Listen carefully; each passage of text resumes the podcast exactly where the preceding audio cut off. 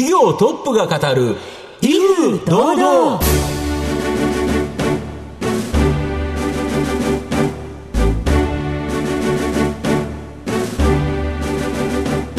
毎度相場の黒髪こと藤本信之です。アシスタントの飯村美希です。この番組は巷で話題の気になる企業トップをお招きして番組の指揮者的役割である財産ネット企業調査部長藤本信之さんが独特のタクトさばきでゲストの人となりを楽しく美しく奏でて紹介する企業情報番組です。今日の企業は、やはりですね、食になくてはならない企業ですよね、うん、やはりお肉も好きですしね、うん、鶏も好きだしお魚も全部好きなんですけど、まあ、これがですね作るのになくてはならない企業ちょっとご紹介したいなと思いますね、はい、えー、今回も素敵なゲストをお招きしております。番組最後までお楽しみください。この番組は情報システムの課題をサブスクリプションサービスで解決するパシフィックネットの提供財産ネットの制作協力でお送りします。企業トップが語る威風堂々。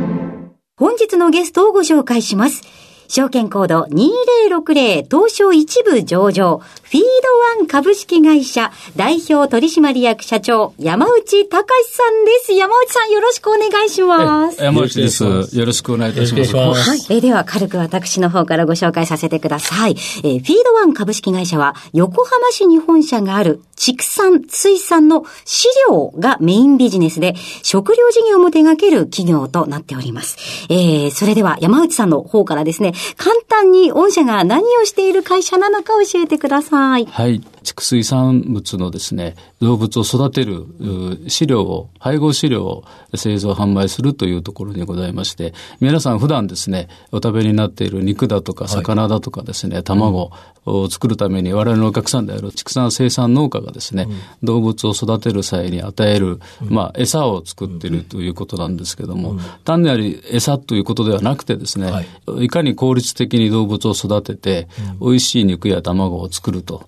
いうようなことを栄養学的にいろいろ研究して、いろんな原料を配合してですね、えー、作って畜水産農家の皆さんに提供するというのが主な事業でございます。それってじゃあもう川上も川上っていう企業ってことですよね。はい、え実は私一番初めに人生で株を買わせていただいたのが、えフィードワンでした。本当ですか、はい、ありがとうございます。そうなんです。なので今日お会いできるの大変楽しみにしておりました。儲かってますでしょうかえっと、えっと、後ほどですね、お話しさせていただくといたしまして、はい、えー、まずはですね、山内さんの自己紹介を兼ねまして、一問一答にお付き合いいただきたいなと思います。はい、はい、よろしくお願いします。えー、それでは、生年月日はいつでしょう？えー、1955年、昭和30年7月20日の60、もうすぐ今月で64歳になるところでございます。はい。えー、出身地、出身校は？えー、大阪市でございまして、えー、大阪府立生野高校というところを卒業させていただきました。はい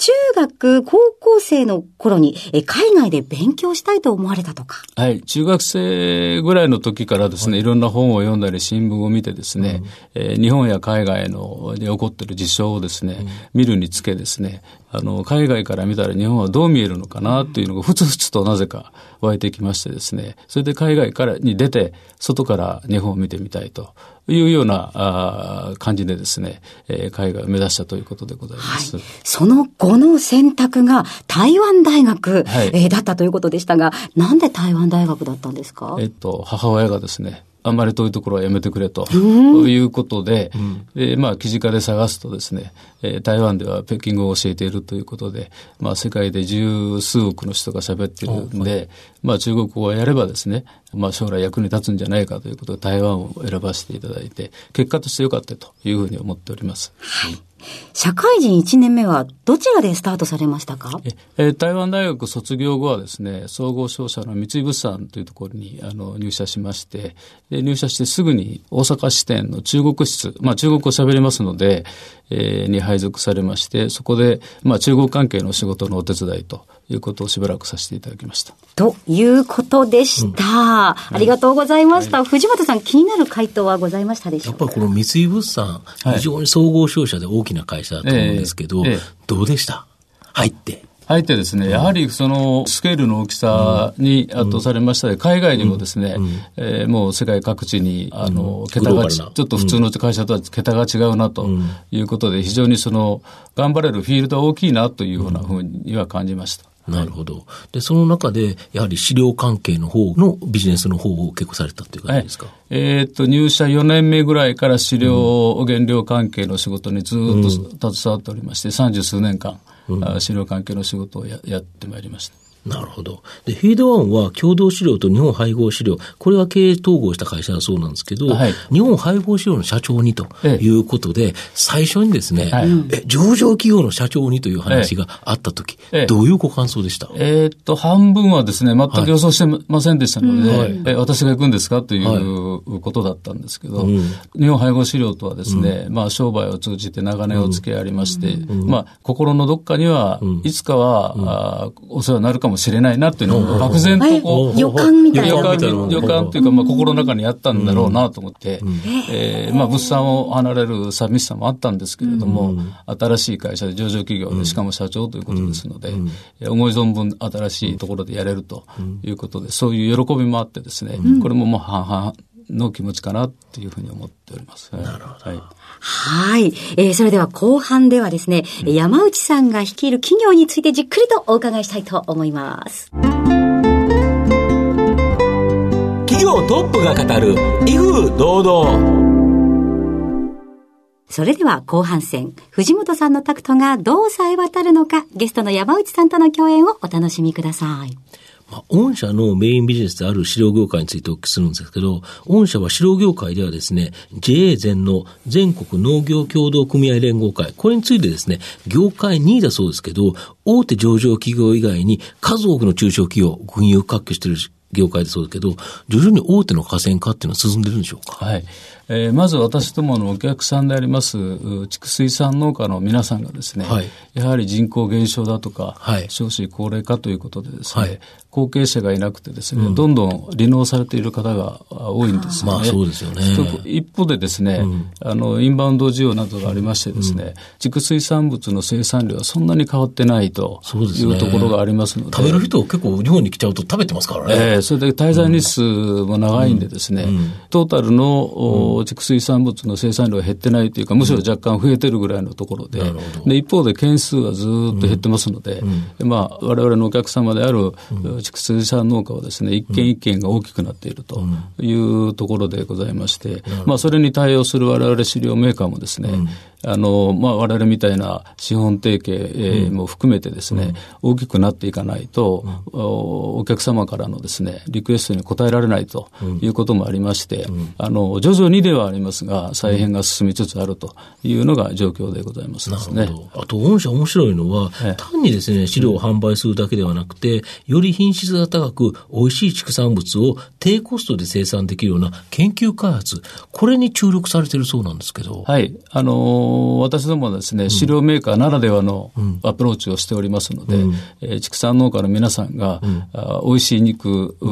や卵を作るときにですね、うん、えー、こういう飼料にこういう原料を入れたらいいんじゃないかとかですね、例えば魚でいうとブリなんかにですね、はい。はい柑橘系のものを入れるとですね。はい、あ最近なんかみかんとかなんか臭みが抜けてるとか。臭みが、臭みが抜けたり、や、あの、柔らかくなったりですね。ねまあこれはいろいろ卵でもいろんな色種類がありましてですね、えー、そういうところからのアプローチもさせていただいております。なるほど。ブリみかん食べてくれるんですか？え、配合飼料の中にですね、あの、入れるとですね、むしろ指向性良くなって、よく食べるという。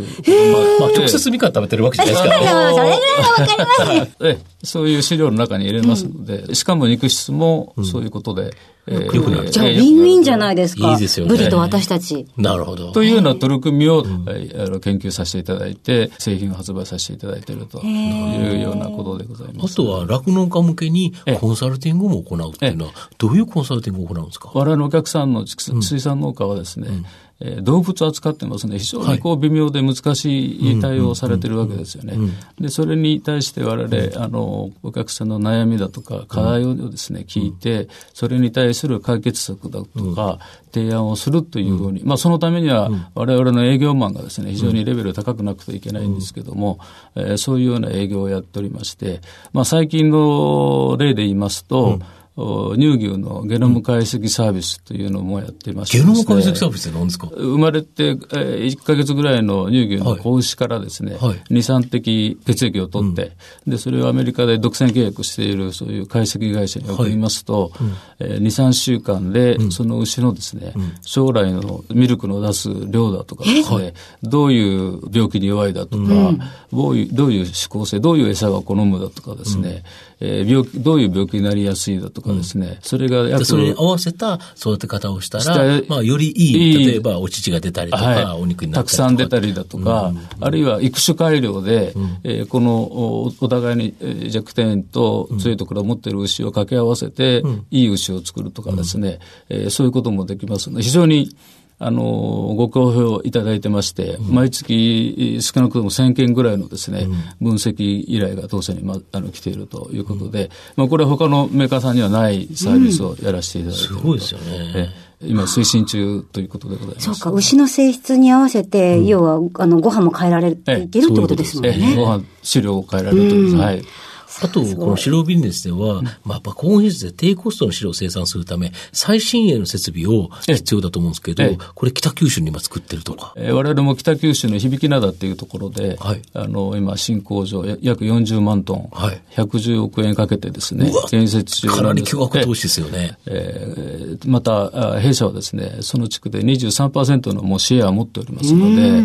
えー、さらにこのシェアアップを目指してですね、非常に期待しているところでございます。なるほど。はい、あと、先日ですね、御社に、あの、完全養殖黒マグロの本マグロの極みつなぐ、はい、これをですね、送っていただいて、ええ、家族でいただいたんですけど、え、非常に美味しかったんですけど、この完全養殖マグロ、現状とですね、今後どういうふうな展開ありそうですか、えっ、ー、と、完全養殖の黒マグロにつきましてはですね、うん、今日日本配合飼料が、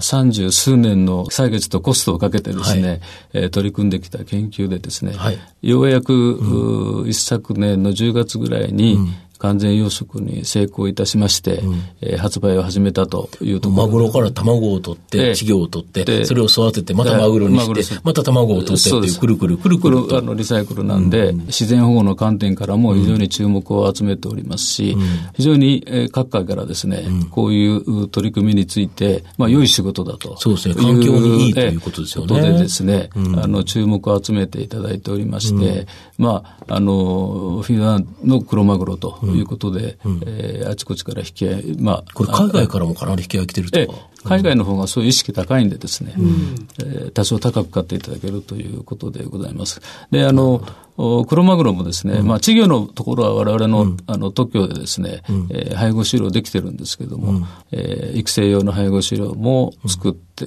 研究して作ってですね、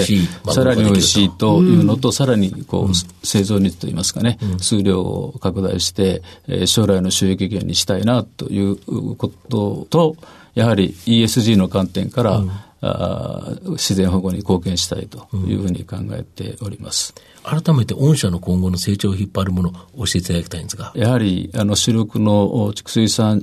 事業の販売、製造販売のですね、うん、えー、弊社の総合力、うん、まあ、全国に8店舗の営業拠点がありまして、うん、えー、工場もですね、うん、えー、15工場ありましてですね、えー、営業マンも百数十名が日本中を飛び回って、全国、北海道から九州までですね、うん、えー、網羅しているということで、うん、えー、プラス、先ほど申し上げたゲノムのですね、うん、最先端の技術も取り入れたらということで、うん、まあ私が言うのもなんですけども、ちょっと頭一つ二つ抜き出た総合力でですね、えー、しばらくはですね、うん、えー、この主力の事業でですね、うん、引っ張っていってくれて成長できるんじゃないかなというふうに思っております。で、中長期的にはですね、うん、やっぱり海外、えー、はい、今ベトナムとインドに進出しておりますけれども、アジアにおけるそういう食肉とかですね、えー、飼料に対する需要というのは本当にびっくりするぐらいのスピードで伸びておりますので、時間をかけて育てていこうというふうに考えております。それから、あのうちの特色として、えー、卵や豚肉などのですね、食品も、あの、飼料メーカーの観点からいろいろブランドものを作って販売しておりますので、えー、これも、あの、将来のですね、収益源にしていきたいなというふうに考えております。はい。いや、あの、飼料業界って本当あの、うん、すごいアナログな世界のイメージがあったんですが、最先端技術ですし。めっちゃハイテクですよ。ね、クロマグロに関しては環境のことも考えて、うん、本当ユニークな会社で、何より私、あの、フィードワンさんっていう会社が好きになった理由が、IR 資料がとっても見やすかったっていうのが。あ、そうですか。ありがとうございます。そうなんですよ。ありました。他の会社と比べてかなり見やすくて、私がわかるんだからいい会社だそうなんです。これを持って営業に行ってるだろうって思うと、絶対いい会社さんだと思って。それで株買っていただいたそうなんです。ありがとうございます。お伝えできて嬉しいですもっと、もっと買っていただけるように、あの、頑張ります。いや、でも本当にとっても魅力的な会社さんで、ぜひ注目していただきたいですね。はい、ありがとうございます。ありがとうございます。では、最後なんですが、え毎回いらしたゲストに四字熟語をお伺いしておりますが、山内さん、いかがでしょうか？私の四字熟語はですね、餓心昇胆ということでございます。はい。はい。意味はこれ藤本さん。そうですね。目的を遂げるため苦心し努力を重ねること。はあ、ということで。画数の多い難しい四字熟語ですね。正直書けって言われたら書けないやつですね。これはどういったあの意味が？あの、合併をした時もですね、うん、全く違う二つの会社をですね、一、うん、つにまとめ上げるということですね。うん、まあ正直申し上げて非常にいろんな、えー、課題があったんですけども、まあ一時ちょっとこれ無理かもしれないなっていうのは、まあ、これ言っちゃっていいのかわかりませんけど、えー、時期もあったんですけども、やっぱりその時に頑張ったことを思い出してですね、えー、今、承継でナンバーワンのメーカーになったということで、やはりこれもですね、じっくりと、まあ、世の中簡単に、あの、進むことはないですよね、何事も。特に我々のビジネスの世界で。諦めないで、あの、じっくりと。努力していくと。努力していくと。その方向にきちんとした努力をするっていうことですね。それが、まあ、経営者のあれですよね。方向性を間違えないということで。で、今、そういう日の目を見させていただいてますので、これも、やっぱり餓心昇胆ということで、えの結果かなということで、非常に心にあの残っているところでございます。はい。ありがとうございます。合心昇胆ということでした。えー、それでは今日のゲストは、えー、証券コード2060東証一部上場、フィードワン株式会社代表取締役社長、山内隆さんでした。山内さんどうもありがとうございました。ありがとうございました。ありがとうございました。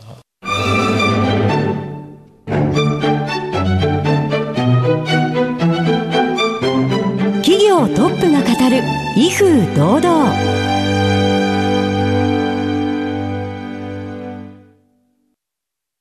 IT の活用と働き方改革導入は企業の生命線。東証2部証券コード3021パシフィックネットは IT 機器の調達、運用保守、クラウド活用まで情報システム部門をサブスクリプション型サービスでサポートし、企業の IT 戦略を応援する信頼のパートナーです。取引実績1万社を超える IT サービス企業。東証2部、証券コード3021パシフィックネットにご注目ください。お送りしてきました。企業トップが語る威風堂々お別れのお時間が近づいてまいりました。今日のゲストはフィードワン株式会社代表取締役社長山内隆さんでした、えー、そして山内さんの四字熟語は餓心昇胆でございましたね。まあ、頑張るっていうことですよね。そうですね。そうですよね。うん、目的のために努力するということでいうと、はい、やはり企業のあるべき姿でしょうね。うんそれではここまでのお相手は藤本信之と飯村美希でお送りしました来週のこの時間までほなさいならこの番組は情報システムの課題をサブスクリプションサービスで解決するパシフィックネットの提供財産ネットの制作協力でお送りしました。